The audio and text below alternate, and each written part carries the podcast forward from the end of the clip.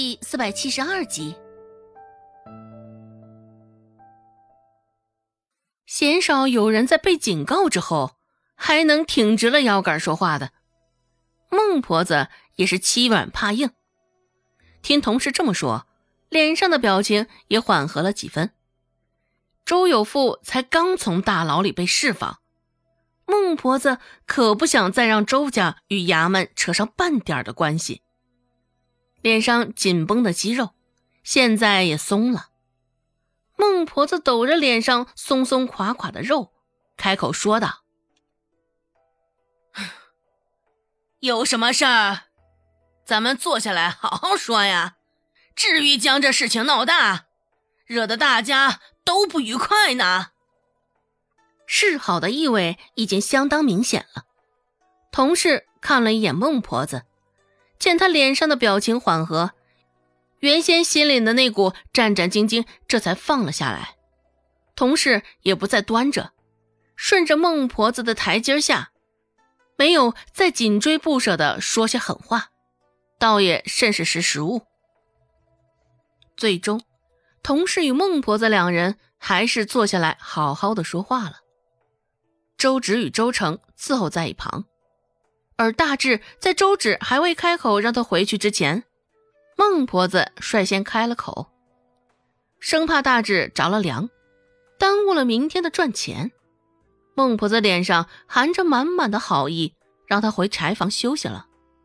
油灯里的火苗跳动着，围坐在桌旁四个人的模样神情，也在灯光中明媚不定。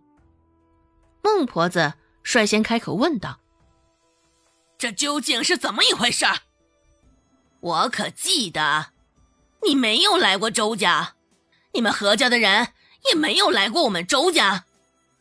孟婆子这个警惕还是没有解除，依旧防备着同事这个外人。孟婆子甚至怀疑，这是何家给他们设的一个局，一个圈套。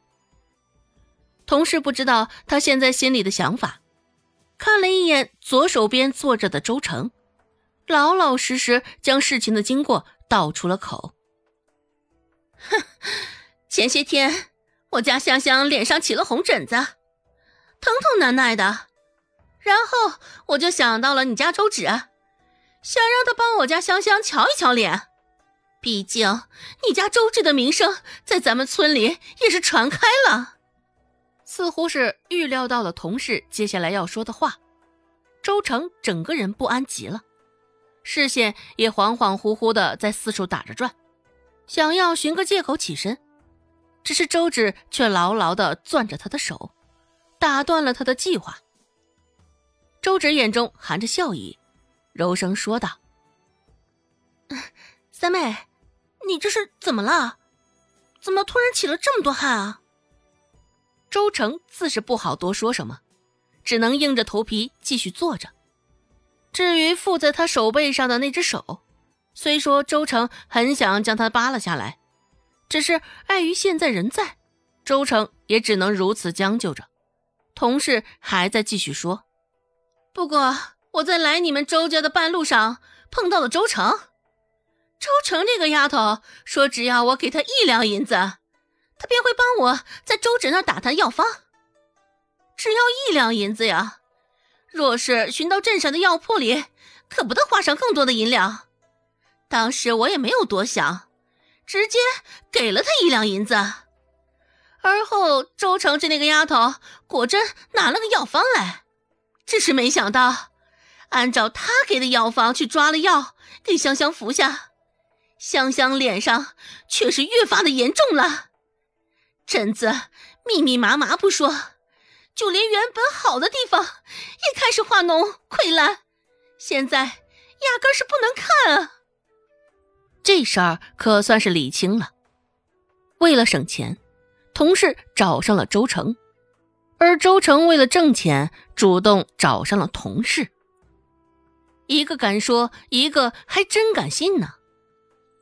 听同事将事情的来龙去脉讲完，孟婆子的视线。也霍一下子扫向了周成。孟婆子问道：“周成，这一两银子确有此事吗？被突然提问，周成的眼皮儿也肃的跳了一下。现在对于他来说，他的处境就是前有狼，后有虎，已经被孟婆子与同事包围住了。不过，周成是真的以为他可以一好香香的。落到现在这个境地，周成也是不想的。心里琢磨了良久，周成这才颤颤巍巍的指了指一旁的周芷，说道：“奶。”那一两银子我给了二姐，至于那药方，也是二姐写了交给我的，我也是被逼的迫不得已啊。说到最后，周成的嗓子竟有了几分撕裂般的沙哑。到这种地步了，周成也没有忘记泼脏水。周芷倒也并不意外他的说法，孟婆子的视线又跟着周成的话。挪到了周芷的身上，周芷说道：“ 这事儿我现在才知道，至于这一两银子，更是见所未见啊！”周成急了，立马说道：“奶，那一两银子我真的给了二姐啊！那药方也是二姐写的，奶，你可得相信我呀！”这般深情意切的模样。显得周成倒真的像是无辜的。若周芷不是被他泼脏水的人，指不定也得相信他的话。周芷微一咧嘴，说道：“婶子，不知你现在是否还留着当时的药方？